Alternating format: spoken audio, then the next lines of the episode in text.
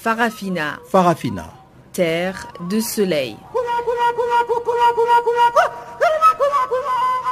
Farafina. Farafina. Un magazine d'infos africaine.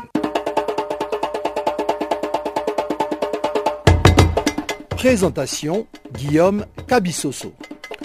Bonjour à tous et bienvenue à l'écoute de Farafina, votre magazine des actualités africaines en langue française sur Canal Afrique. Nous émettons de Johannesburg en Afrique du Sud dans la bande de 19 mètres sur 15 235 kHz. La réalisation est entre les mains d'Ibrahim Ravelino et voici sans plus tarder les principaux titres. Beaucoup d'émotions ce jeudi à Goma en République démocratique du Congo lors de l'enterrement d'un activiste du mouvement citoyen La Lucha tué lors d'un incendie dimanche dernier. C'est désormais une grève illimitée pour les professions judiciaires libérales au Tchad qui dénoncent la mauvaise foi des autorités. Division au sein de l'alliance de l'opposition au Zimbabwe à l'heure de la nomination de ses candidats pour les prochaines élections. Voilà quelques-uns des titres qui seront développés dans la partie magazine, ce après le bulletin d'information que j'ai le réel plaisir de vous présenter.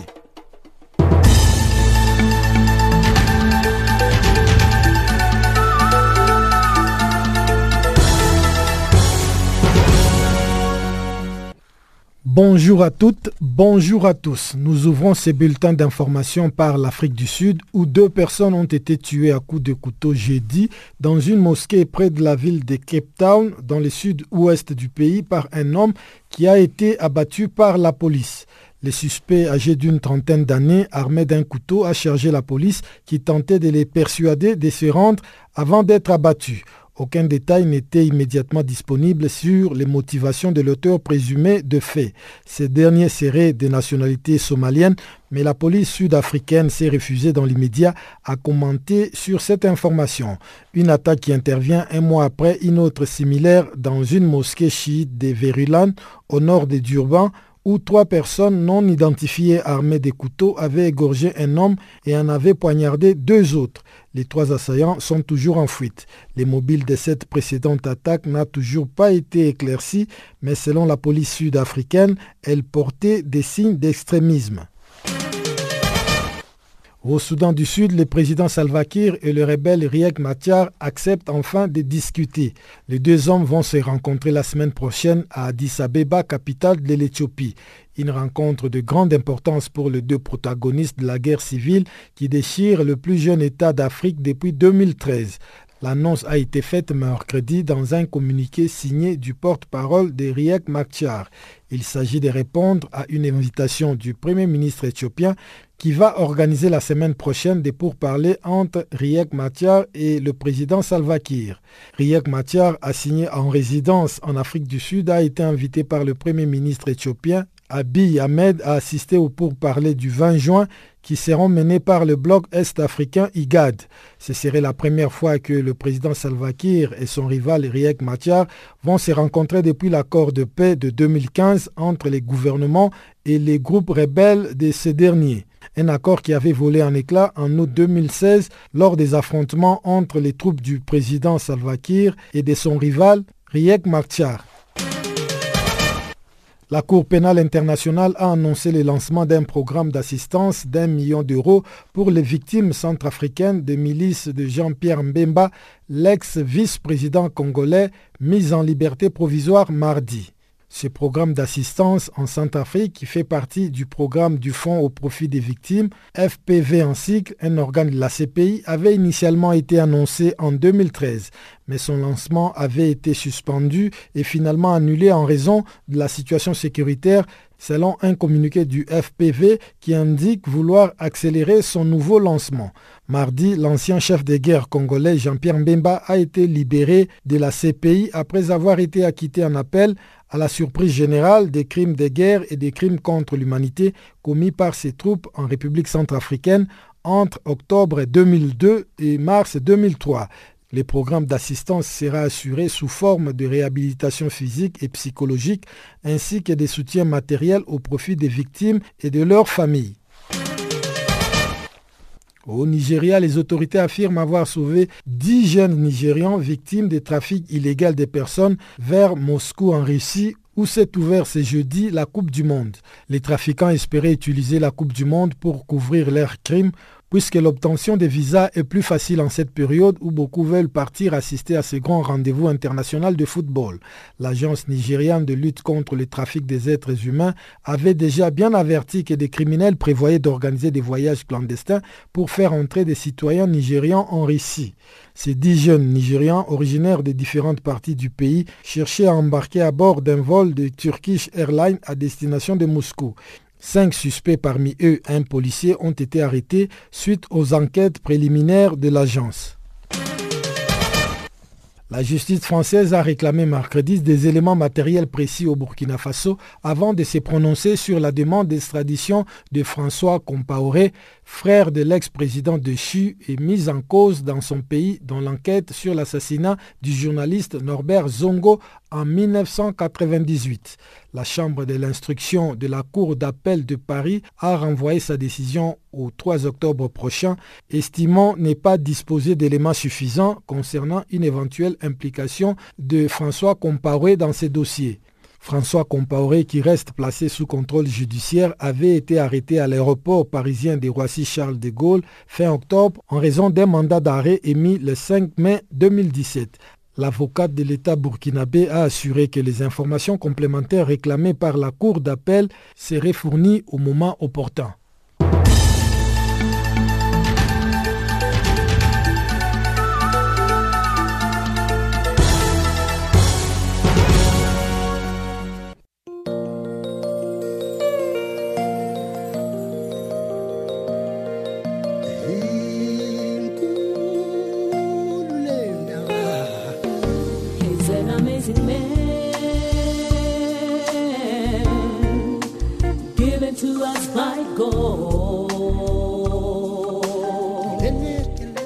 Channel Africa.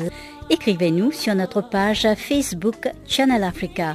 Faites-nous des tweets French Farafina ou bien Channel Africa 1.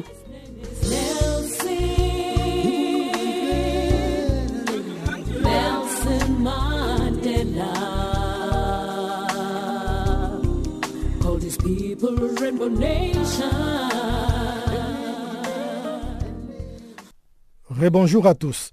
Les mouvements citoyens Lutte pour le changement, en abrégé la Lucha, vient de décerner les prix du courage au militant Luc Nkouloula, mort la nuit de samedi à dimanche dernier à Goma, au nord Kivu, à l'est de la République démocratique du Congo. Ce prix qui vient d'être lancé ce jeudi depuis Goma sera décerné chaque 18 octobre, date de sa naissance, à toute personne qui se sera distinguée dans n'importe quel domaine par son courage.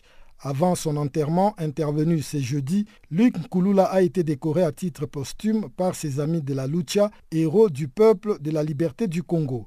Suivons les récits de Gisèle Kaimbani, notre correspondante à Goma.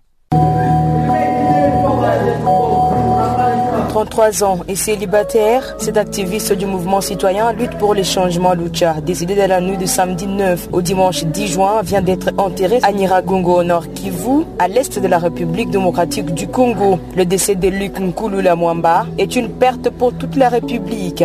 Pour certains, H2O, comme c'est de cette manière que ses intimes l'appelaient, était un héros et les membres de sa famille qui l'appelaient affectueusement président vient de perdre un homme intègre. Luc que vous avez connu, Luc c'est mon enfant, c'est mon fils vraiment. Parce que Luc, c'est l'enfant de ma petite soeur. À un certain moment, on disait que Luc était devenu fou. Par ses sorties tardives, on dit que Luc, madame, qu'est-ce qui te prend, Luc? Nous avons, il a dit, papa, euh, écoute, je lutte pour le changement de ce pays. Je lutte pour le bien de ce pays j'ai pour mes frères. Dans notre famille, toujours lui qu'on appelait président, président, président, il n'a aucun problème avec personne dans la famille. Et aujourd'hui, nous disons seulement, ce grand homme que la famille a produit pour, pour la République, pour la nation, pour ses frères. Adieu, président. Au retien de Luc Gouloula, un homme qui était contre le tribalisme, a dit Victor Simba, ancien camarade d'université. Le souvenir le plus récent, c'est que je me souviens encore du titre de, mon mémoire de licence qui a parlé sur la transformation des entreprises publiques en sociétés commerciales en RDC. Étude de la Liège Forenda. Tu avais les titres du coordonnateur du comité des étudiants. Un jeune garçon dynamique, à l'avenir prometteur, vient de nous quitter. La RDC a perdu. La ville de Goma vient de perdre. Le Nord Kivu pleure. Sa devise ou ses devises. L'université est une chance. Nous devons la saisir. L'eau est là. L'eau est ici. Comme il aimait bien le dire pendant que nous étions à l'université. Je me souviens encore de sa devise si forte. Le Congo est grand. Il exige de nous de la grandeur. À l'université, Luc avait lutté contre le tribalisme. Durant son mandat du coordonnateur du comité des étudiants, tout le monde avait senti le changement. Il a contribué au changement à notre chère université. De la famille biologique à ce mouvement citoyen, Luc était une source d'inspiration, on dit plusieurs témoignages. Luc Grant est notre tristesse car personne ne nous a prévenu de ton départ. Et malgré ces sentiments mêlés, nous avons l'espoir. L'espoir que ta mémoire est jamais gardée dans nos cœurs. Luc, notre consolation, c'est notre foi. Parce que nous croyons que notre Père, qui est tout et qui sait tout, va t'accueillir dans les lieux du repos éternel. Amèrement, nous te disons adieu à cette fleur d'âge. Fred Baouma, un des fervents activistes de la lucha, l'arme aux yeux, a rassuré que leur lutte ira jusqu'au bout malgré cette perte énorme pour la lucha. Il était prêt à sacrifier pour les gens. Il était prêt à mourir pour, euh, pour ses amis, pour ses proches, pour son pays. Il a vécu toute sa vie dans cette dignité-là et dans, dans, dans cet esprit de sacrifice. A passé les dernières années de sa vie à rêver d'un beau pays, rêvant d'un pays digne, rêvant d'un pays debout, rêvant d'un pays démocratique, rêvant d'un pays où les libertés sont respectées, rêvant d'un pays où on n'aura pas honte de dire qu'on est congolais. Luc euh, ne mourra jamais parce qu'on ne peut pas tuer ses idées. Parce que le feu, aussi violent qu'il soit, ne peut pas consumer ses actes. J'aimerais te dire qu'on va lutter jusqu'au bout.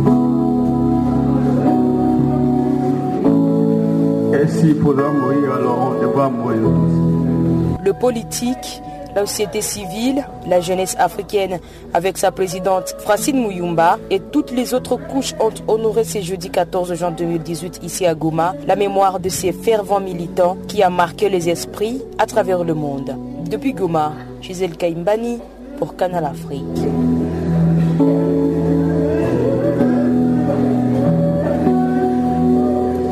Merci Gisèle Kaimbani. Restons toujours en République démocratique du Congo où 82 personnes ont été tuées et 76 autres enlevées ou kidnappées durant le mois de mai, notamment dans les provinces du Nord Kivu et du Sud Kivu.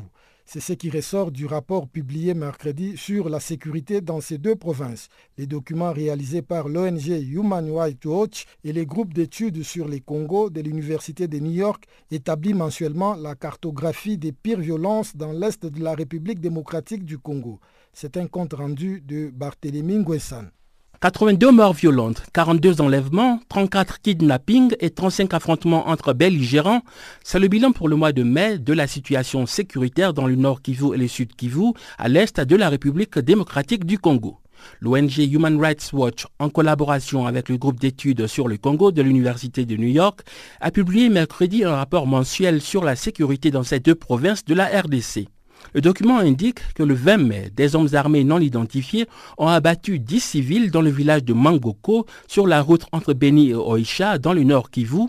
Le rapport poursuit. En marge du déploiement massif des forces de sécurité dans la région du Beni, il a été enregistré une augmentation des abus contre les civils. En mai, 8 civils ont été tués sur le seul territoire du Beni par des militaires congolais et 4 autres ont été grièvement blessés. Selon le rapport, 9 civils ont été massacrés dans la province voisine du sud Kivu, dans le territoire d'Ouvira lors d'affrontements à caractère communautaire entre les membres des ethnies Banyamulenge et Bafuliro. Les niveaux des violences dans ces régions sont restés élevés en mai, note le rapport de Human Rights Watch. Pour rappel, au mois d'avril dernier, le chef rebelle Karakara, ses deux gardes du corps et une femme ont été tués dans un assaut de l'armée au sud Kivu. Dans cette même province, l'armée congolaise avait annoncé début février avoir anéanti la milice d'un autre ex-officier passé à la rébellion, William Yakutumba. Le Conseil des ministres avait alors exprimé dans la foulée sa satisfaction suite à la mise en déroute de la milice Yakutumba et ses alliés. Cette région frontalière fait partie des zones où une accalmie a été observée dans le courant du mois de mars, selon le rapport mensuel du baromètre de sécurité du Kivu. En effet, en mars, dans le territoire d'Ouvira, les attaques habituelles dans la plaine de la Rosizi ont sensiblement diminué, passant de 7 attaques à une. Cette régression est survenue à la suite du redéploiement dans la plaine de la 341e brigade de l'armée.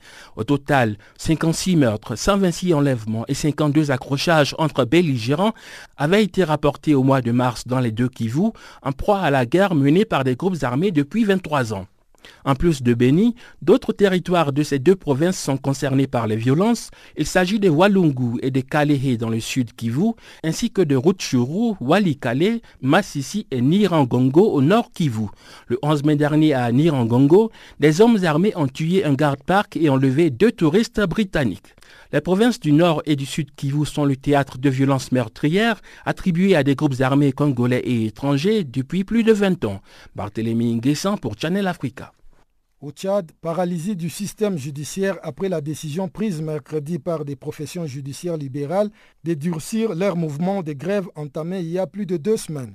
Un durcissement qui intervient alors que les promesses de plusieurs autres autorités du pays, faites lundi dans le sens de répondre positivement aux revendications des grévistes, n'ont pas été mises en œuvre, suivant les explications de Jimandoum Koumtog, secrétaire national de l'Ordre des avocats au Tchad.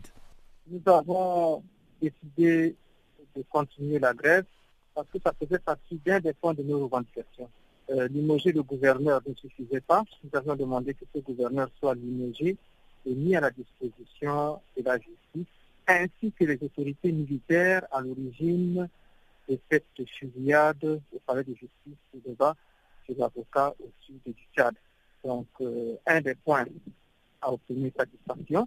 Euh, nous en sommes reconnaissants vis-à-vis du chef de l'État, mais ce n'est pas suffisant. Nous souhaitons, nous demandons que ce gouverneur et complices militaires soient traduits devant la justice. Nous n'avons pas fait tout cela tout simplement pour qu'il soit démis, mais que pour qu'il soit traduit devant les instances judiciaires, pour que plus jamais ça ne se reproduise au Tchad. Mais selon nos informations, vous réclamez aussi euh, qu'on puisse euh, arrêter des autorités militaires et civiles impliquées dans ces violences. Confirmez-vous cette information? Oui, nous confirmons cette information. Nous attendons la démission des autorités militaires de leurs fonctions et leur mise à la disposition de la justice. C'est pour dire que vous êtes euh, en contact avec euh, les ministères de la tutelle pour arriver à résoudre euh, tous ces problèmes que vous avez soulevés lors de ce mouvement de grève. Oui, nous sommes en contact avec les autorités compétentes. Ministère de la Justice, ministère de l'administration du territoire, ministère de la Défense, vous ne trouvez pas que deux semaines de grève, c'est un peu trop pour euh, la population tchadienne qui attend de vos services? Mais cette population qui attend de nos services, lorsque nous obtenons des décisions de justice qui doivent être exécutées, on nous tire dessus. Ces décisions de justice ne sont pas exécutées. Alors, à quoi ça sert de continuer à se battre en justice pour obtenir des décisions de justice qui ne seront pas exécutées. Ce combat, c'est aussi pour tous ces justiciables-là qui attendent une décision de justice. Et donc, euh, une décision de justice n'est pas un diplôme qu'on accroche à son salon, elle doit être exécutée. Et c'est pourquoi, si ça doit prendre deux semaines, trois semaines ou plus, nous sommes prêts à ne pas travailler pour que nos revendications euh, soient satisfaites. Et aussi pour la République que nous faisons.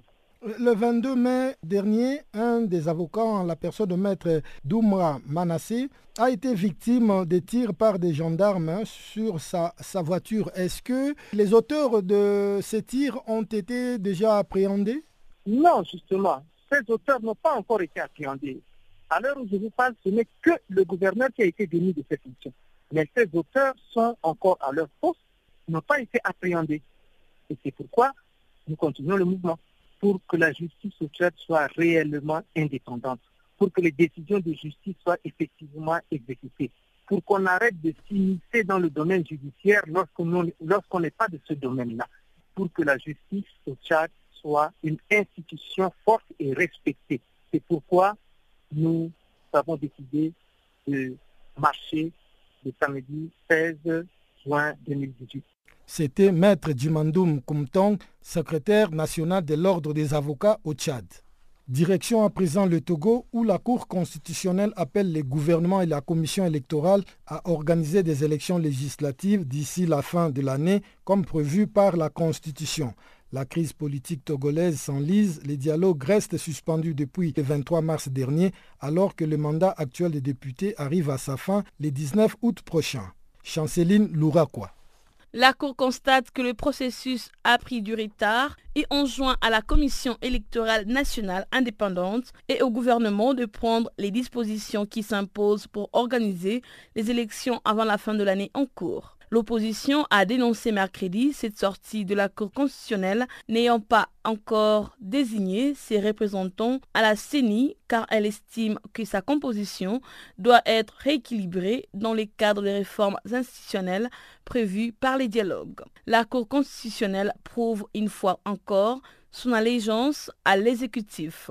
Elle ne tient aucun compte des efforts que font les Togolais en acceptant les dialogues politiques, a réagi Nathaniel Olympio, président du Parti des Togolais et membre de la coalition de l'opposition. Le président de la Cour a failli à sa mission des garants de la Constitution, a-t-il déclaré. Depuis septembre, des dizaines de milliers de Togolais sont descendus à plusieurs reprises dans les rues à l'appel de la coalition de l'opposition pour réclamer le départ du président Fournia Simbe et l'application de la Constitution de 1992 qui limite à deux les nombres de mandats présidentiels. Entamé le 19 février sous l'égide du président ghanéen, les discussions entre les gouvernements et l'opposition ont été interrompues fin mars dernier après trois rencontres et une nouvelle feuille de route devrait être établie pour reprendre le dialogue. Les pourparlers achoppent sur la question du retour à la Constitution du 1992, c'est-à-dire autour de la candidature du Fournier Simbe en 2020.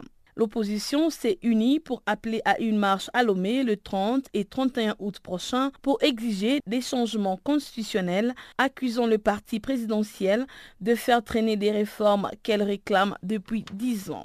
Les gouvernements a répliqué par l'annonce ce jeudi les supporters du parti présidentiel Unir manifesteraient leur soutien au pouvoir dans le riz au même moment. Les contextes politiques est confus et les dialogues peuvent mettre en œuvre les réformes avant l'élection comme l'exigent 14 partis de l'opposition depuis plusieurs mois et dans l'impasse. Le président de la République, Fournia Simbe, avait prévenu lors de vœux du Nouvel An en janvier dernier, le rendez-vous retenu par les calendriers électoraux cette année sera tenu. Le chef de l'État togolais, Faure Simbe, a succédé à son père, Nyasimbe Adema, qui a dirigé le Togo d'une main de fer pendant 38 ans à la présidentielle de 2005 avec l'appui de l'armée avant d'être réélu en 2010 et en 2015 lors de scrutins très contestés par l'opposition. Direction à présent la Guinée équatoriale où les deux principaux partis politiques d'opposition ont posé des conditions à leur participation au dialogue politique convoqué lundi par le pouvoir en place. La libération des prisonniers politiques, la participation de la société civile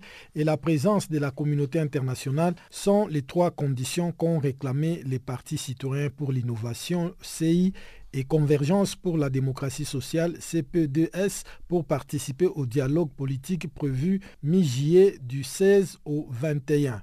Lundi, le président Teodoro Obiangwema, au pouvoir depuis 38 ans, avait annoncé la convocation d'un dialogue politique en juillet pour préserver la paix et les développements que le pays connaît actuellement. Objectif annoncé par les autorités, inciter tous les équato-guinéens dispersés dans la diaspora pour des raisons politiques de rentrer au pays et légaliser certains partis d'opposition, comme cela a été le cas lors du dernier dialogue en 2014. Selon la télévision d'État mercredi, l'Église catholique et la société civile prendront part à ces dialogues. Ce n'était pas le cas lors des cinq précédents dialogues de la présidence au Bianguema. Le Parti citoyen pour l'innovation, principale force de l'opposition dissoute en février, n'a pas été invité à l'annonce de la convocation de ce dialogue lundi, selon le président du parti Gabriel C. Ombiang, qui exige la restauration de son parti et la libération des militants emprisonnés. Son parti dissous en février dernier en raison de la menace qu'il constituait pour la sûreté de l'État à la suite de la condamnation de 21 militants à plus de 30 ans de prison pour sédition,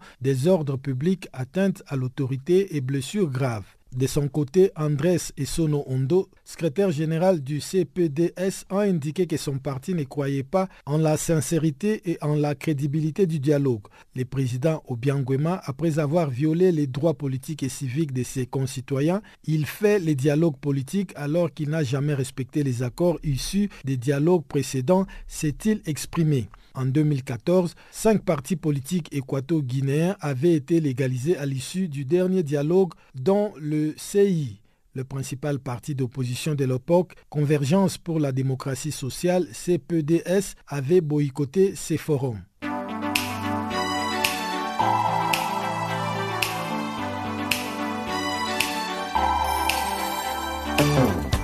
Si vous ratez les points chauds de l'actualité cette semaine, si vous ratez les points chauds de l'actualité cette semaine,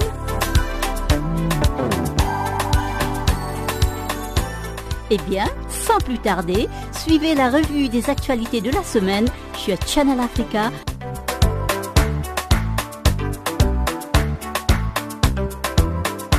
Retrouvez le podcast sur notre site internet www.channelafrica.co.za.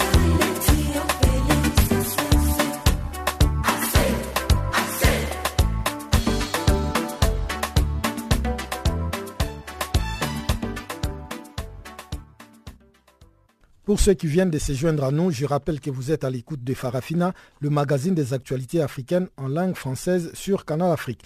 Je vous propose à présent le bulletin économique de ce magazine présenté par Chanceline Louraquois.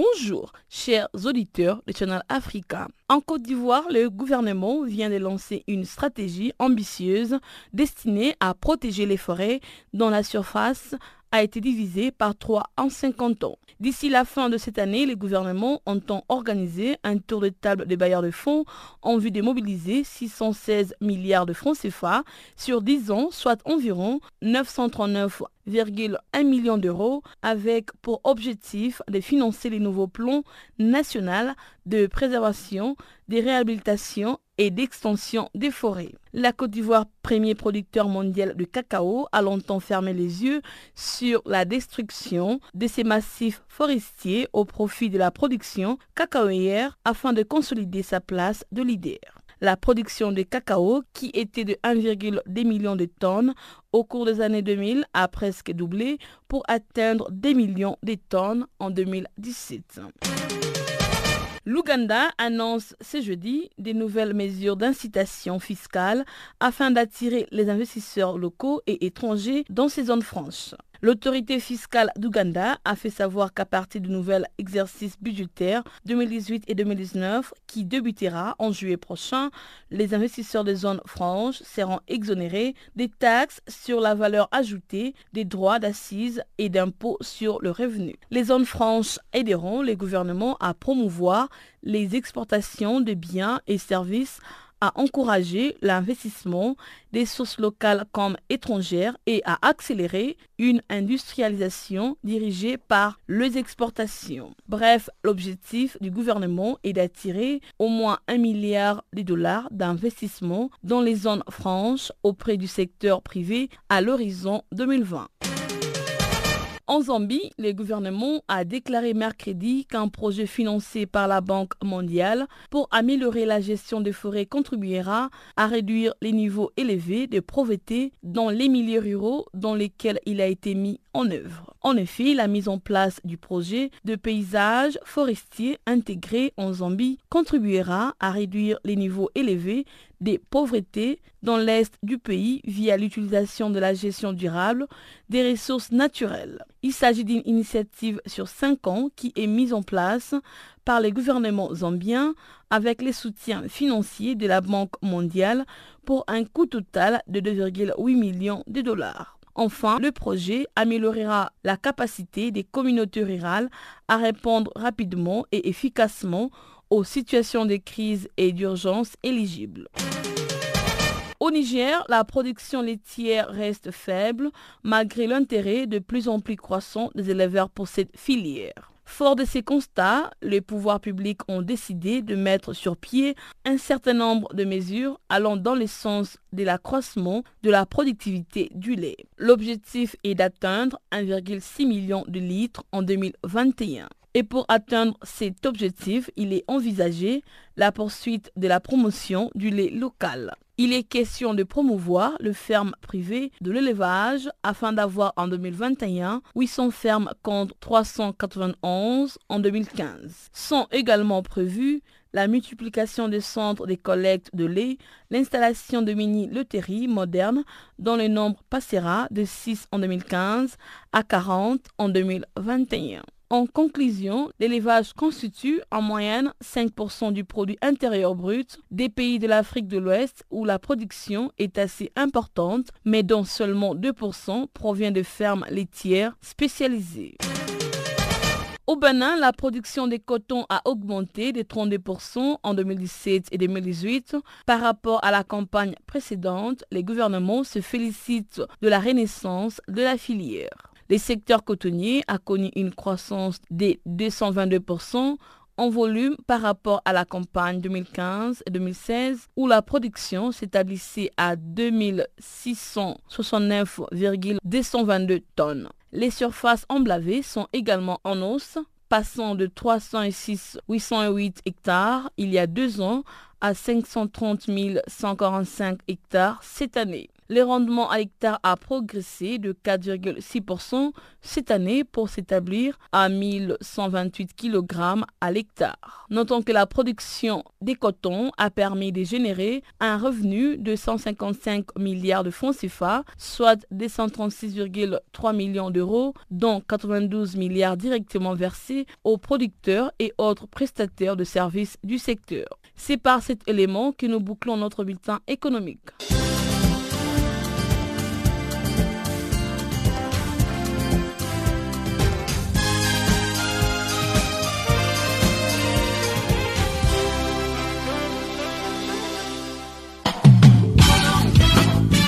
Du nouveau sur Channel Africa. Parafina, votre programme en français, change d'horaire sur nos différentes plateformes. À partir du 1er novembre 2017, retrouvez-nous de 16h à 17h en temps universel sur DSTV, canal 802 et sur Internet live streaming à l'adresse channelafrica.co.za. En ondes courtes et sur satellite, retrouvez-nous tous les jours à la même heure de 16h à 17h en temps universel, mais aussi en rediffusion de 23h à minuit. Channel Africa, la perspective africaine.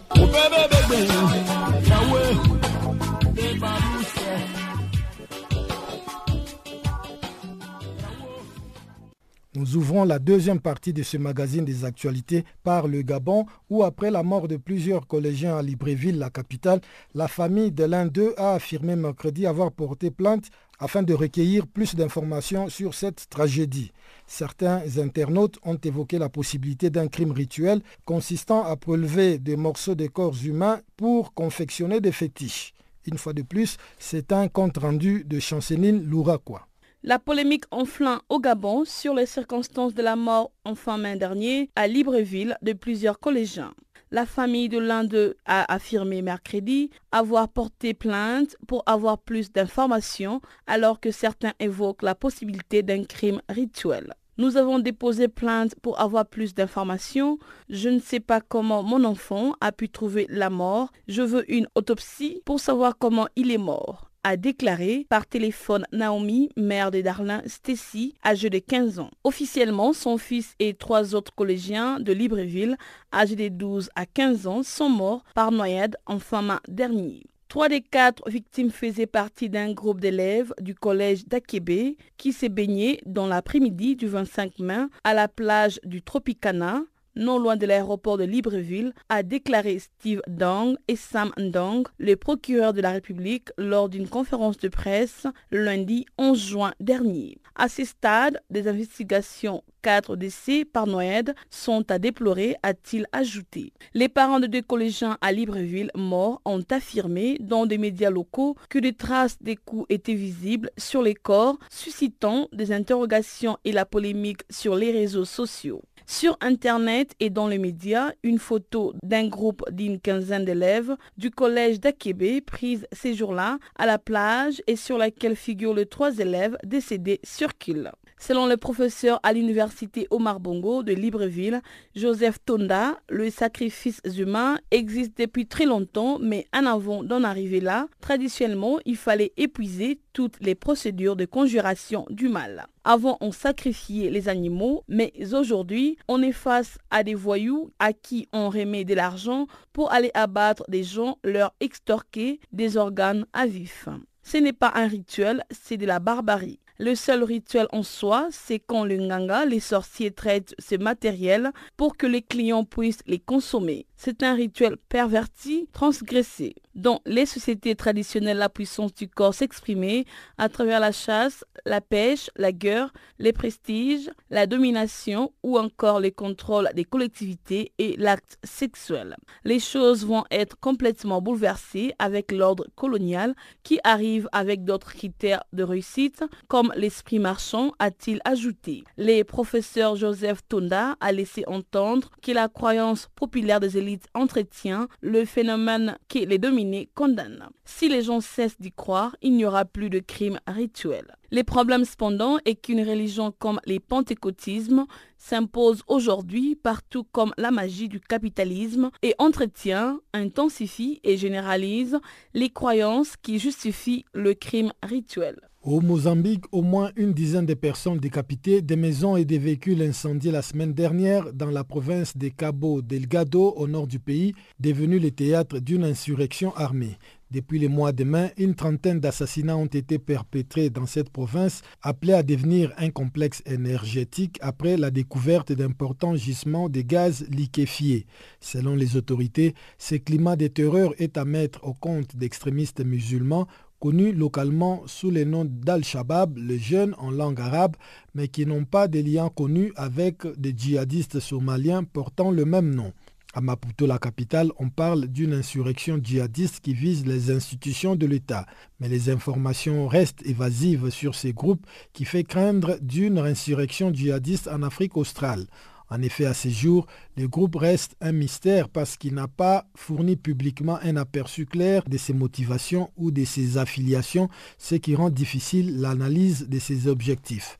Si au départ les attaques ciblaient les forces de sécurité, ils se sont violemment rabattus sur les populations civiles, faisant dire à certains analystes qu'il pourrait s'agir d'un conflit ethnique des Mouini qui se sentent marginalisés contre les Makonde. Beaucoup de militants se seraient radicalisés du fait de la pauvreté et du chômage et certains se seraient rendus dans des pays de la région, notamment au Kenya, en Tanzanie et en Somalie, pour une formation religieuse ou militaire selon une étude publié le mois dernier à Maputo. Au nombre de 1000, ces militants tireraient des subsides d'activités criminelles comme le trafic d'ivoire, des drogues, de bois ou encore des pierres précieuses. De l'avis d'analystes, Maputo ne peut résoudre les problèmes avec la seule répression sécuritaire. Les gouvernements devraient plutôt s'attaquer aux causes sociales profondes de l'agitation sanglante avant qu'une boîte de Pandore ne s'installe, a déclaré Liaza Bonat, un universitaire qui a étudié l'islam au Mozambique. Il y va même de la stabilité économique politique du Mozambique qui prépare des élections pour l'année prochaine et qui, selon des experts, pourrait même devenir le troisième plus gros exportateur mondial du gaz naturel liquéfié.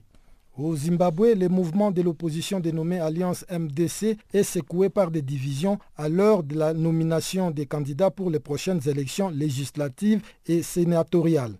Dans une interview accordée mercredi à New Zimbabwe.com, le porte-parole de l'Alliance, le professeur Welsman Koube, a admis l'existence de difficultés relatives au processus de sélection des candidats entre les sept principaux dirigeants de la coalition, une situation qui crée la confusion et des désaccords au sein de la coalition de l'opposition zimbabwéenne. Barthélémy Nguessan pour Canal Afrique. Les leaders de la coalition de l'opposition Alliance MDC ne parviennent pas à trouver un consensus sur les candidatures dans certaines circonscriptions. Les membres du parti dominant, le MDCT, semblent décidés à contester en rang dispersé les circonscriptions réservées aux plus petits partis de la coalition, selon l'accord conclu lors de la formation de l'Alliance. Le dirigeant de la formation dénommé Transform Zimbabwe, Jacob Ngaribvume, a accusé le MDCT d'intimider ses partenaires et de violer l'accord de partage des candidats. Selon certaines sources, le chef de la coalition Nelson Chamisa devait participer à une réunion prévue pour tenter de résoudre les désaccords. Les leaders de l'alliance ont attendu pendant un bon moment au Harvest House, l'ancien siège du parti. Lorsqu'il est finalement arrivé au lieu du rendez-vous, certains de ses collègues étaient déjà partis. Dans une interview accordée à newzimbabwe.com le mercredi soir, le porte-parole de l'Alliance, le professeur Welshman Nkube, a insisté sur le fait que des candidats seront éventuellement sélectionnés. Il a invité les membres de l'Alliance à déposer leur déclaration de candidature. Le porte-parole a cependant avoué qu'il y aura beaucoup de mécontentement et de déception parmi les candidats. Il a admis qu'il y avait eu des problèmes dans le processus de sélection des candidats, notamment entre les sept principaux dirigeants de l'Alliance. Il a déclaré qu'un grand nombre de candidats veulent être députés ou encore être sur la liste du Sénat et la liste des femmes à la Chambre des députés. Le porte-parole de l'Alliance MDC a poursuivi.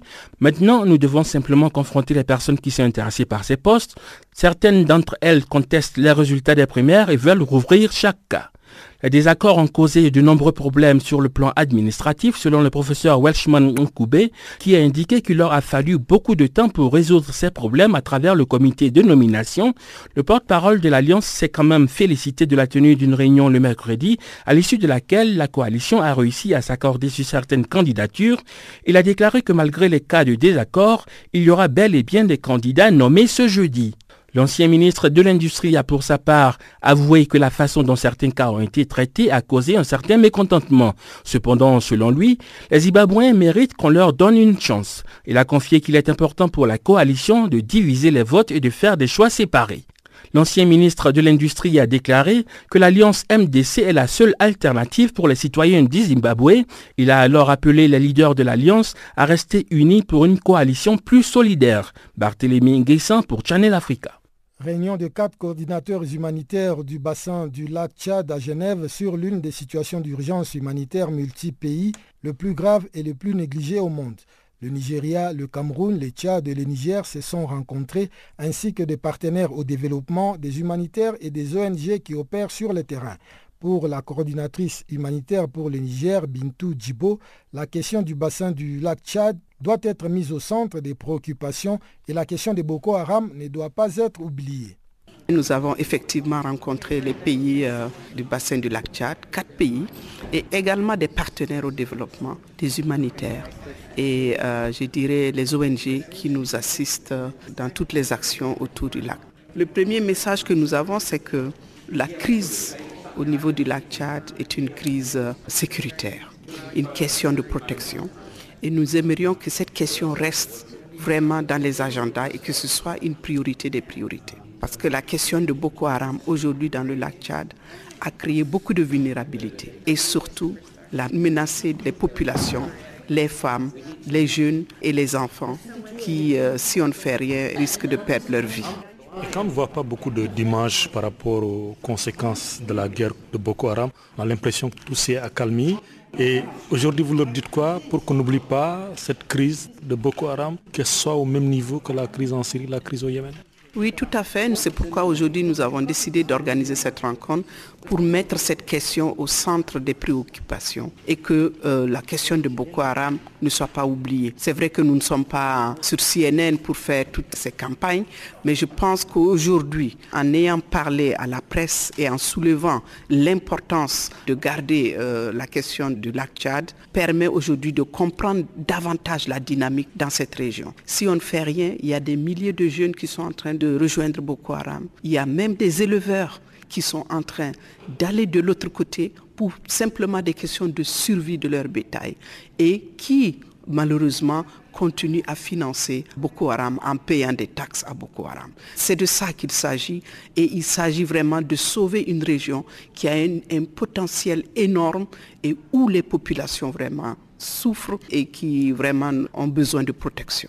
Ça se manifeste comment cette crise sur le plan humanitaire présentement? Ça se manifeste avec euh, l'insécurité alimentaire qui a beaucoup augmenté par rapport à l'année dernière. Ça se manifeste également par le mouvement des populations. Le mouvement des populations, nous avons des réfugiés, nous avons aussi des personnes déplacées qui fuient les zones euh, de Boko Haram et qui aussi fuient les attaques euh, militaires, aériennes. Donc tout cela confondu crée un grand mouvement de population. C'est-à-dire les populations sont obligées de partir pour sauver leur vie et au détriment de leurs moyens de subsistance. Donc un autre élément important, c'est, je dirais, la malnutrition. La malnutrition a dépassé les seuils d'alerte normale. Donc cette question également est très importante et toutes les violences liées aux femmes sont également une priorité. Donc je pense que les manifestations sont vraiment lourdes par rapport à ce qui se passe et les populations vraiment payent le lourd tribut de cette euh, insécurité.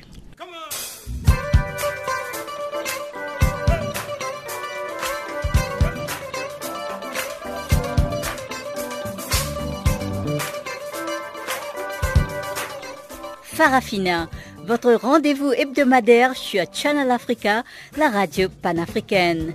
Farafina, votre programme des actualités en langue française sur Channel Africa.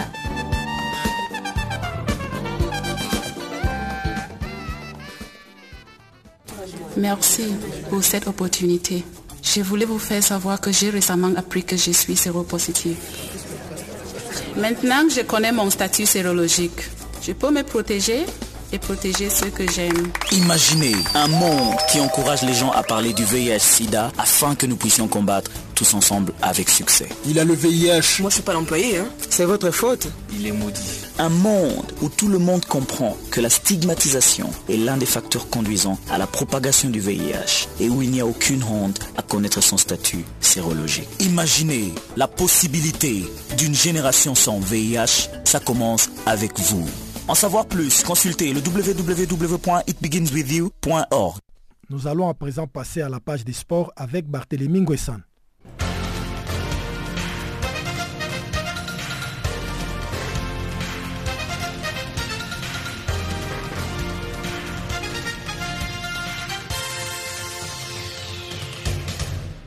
Bonjour et bienvenue dans le bulletin de l'actualité sportive. C'est parti pour le mondial 2018. La Coupe du Monde a démarré ce jeudi avec la Russie, le pays organisateur qui affronte l'Arabie Saoudite à Moscou pour le compte du groupe A. Quatre ans après le sacre de l'Allemagne au Brésil, la Coupe du Monde est remise en jeu. L'affiche du coup d'envoi à Moscou dans le stade Loujniki rénové n'a rien de très alléchant avec deux équipes les moins cotées des 32 engagés. Mais vendredi, ce sera le choc que la planète foot attend, Portugal-Espagne qui va se dérouler à Sochi. Mohamed Salah sera normalement prêt pour affronter l'Uruguay pour l'entrée en liste des pharaons dans cette Coupe du Monde en Russie. Présent en conférence de presse ce jeudi, à la veille du 10 match, le sélectionneur égyptien Hector Cooper a rassuré tout le monde. Il a déclaré que l'attaquant de Liverpool est opérationnel. Blessé à l'épaule en finale de la Ligue des Champions, la participation de Mohamed Salah au mondial russe a été un temps compromise. Mais d'après le sélectionneur égyptien Hector Cooper, tout est rentré dans l'ordre. L'Égypte affronte l'Uruguay ce vendredi 15 juin pour leur premier match de la Coupe du Monde 2018. 2018. Parlons aussi de Sadio Mané qui est actuellement en Russie pour disputer la Coupe du Monde avec la sélection du Sénégal.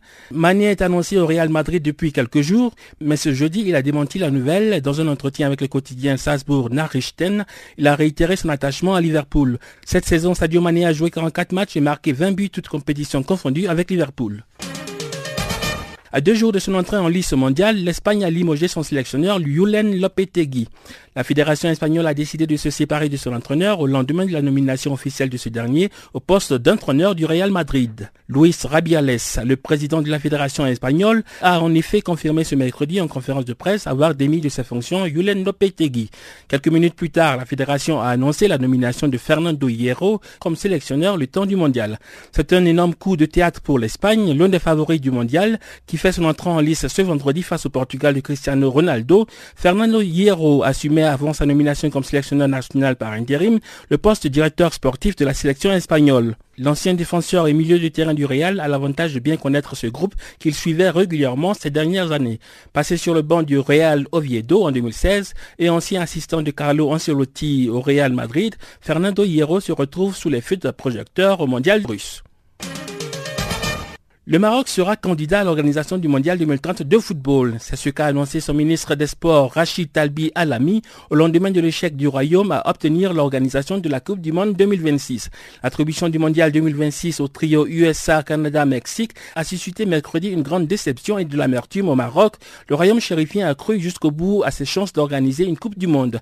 Dans un tweet, le chef du gouvernement Saad Eddin El Otmani a salué le comité de candidature du Maroc pour son sérieux et son professionnalisme. Le pour ce rêve partagé. Joint par téléphone après le vote, l'ancien international marocain Abdelkrim El Adrioui a déclaré « J'ai ressenti de la tristesse au moment de l'annonce. L'indignation est d'autant plus forte que sept pays arabes au total, pour la plupart considérés comme des alliés, ont voté pour le dossier américain beau joueur malgré sa défaite écrasante, 65 voix contre 134 lors du vote des délégués de la FIFA à Moscou, le comité marocain a salué la victoire du trio nord-américain tout de suite après le vote. Cinq fois candidat malheureux à l'organisation de la compétition en 1994, en 1998, en 2006, en 2010 et en 2026, le Royaume espère devenir en 2030 le second pays africain après l'Afrique du Sud en 2010 à accueillir l'un des événements les plus importants de la planète. La Coupe du Monde en 2030 sera le mondial du centenaire, un siècle après la première Coupe du Monde organisée et remportée par l'Uruguay, qui d'ores et déjà a annoncé sa candidature conjointe avec l'Argentine et le Paraguay pour 2030. Partons en Allemagne pour du tennis. Roger Federer a réussi un retour gagnant à Stuttgart. Après trois mois de pause, Federer a battu mercredi Misha Zverev en 3-6, 6-4, 6-2 lors du deuxième tour de Stuttgart sur gazon. Après deux défaites à Indian Wells et à Miami en mars, je suis satisfait d'avoir gagné un match. C'est un nouveau départ, a assuré le Suisse. Le numéro 2 mondial a tout de même eu besoin d'un peu de temps pour se remettre dans le rythme. Et Zverev, le 54e joueur mondial, n'était pas forcément un client facile sur gazon. Mais Federer n'a visiblement pas perdu ses réflexes pendant son break lors de la saison de terre battue. Le Suisse a parfaitement réagi après la perte du premier set en un peu plus d'une demi-heure en serrant le jeu ensuite. Au prochain tour, justement, Federer va affronter le vainqueur du match entre l'Indien Prajnesh Varan et l'Argentin Guido Pella. S'il atteint la finale du Stuttgart, Federer va récupérer la place de numéro 1 mondial à deux semaines du début de Wimbledon. Parlons athlétisme à présent avec le meeting d'Ostrava. Le Cubain Juan Miguel Echevarria a remporté mercredi l'épreuve du saut en longueur grâce à un bond de 8,66 mètres. Il a devancé les Sud-Africains Louvo Manyonga et Rashfal Samai qui ont pris respectivement les deuxième et troisième places. Après ces 8,83 mètres non homologués du week-end dernier, le jeune Cubain a réussi ainsi la meilleure performance mondiale de l'année à Ostrava. Et puis en sprint, l'Américain Justin Gatlin s'est imposé sur 100 mètres avec un chrono pas du tout impressionnant de 10 secondes 03, l'Américain a dominé à l'arrivée le Sud-Africain Akani Sembine. Le Français Christophe Lemaître a pris la 7 place en 10 secondes 32. Enfin, aux 200 mètres, le Canadien Aaron Brown a remporté l'épreuve en 20 secondes 05 quand l'Allemande Daphne Schippers a dominé le 100 mètres dames devant l'Ivoirienne Aouré. Voilà, c'est la fin de ce tour de l'actualité sportive. Merci de nous avoir suivis.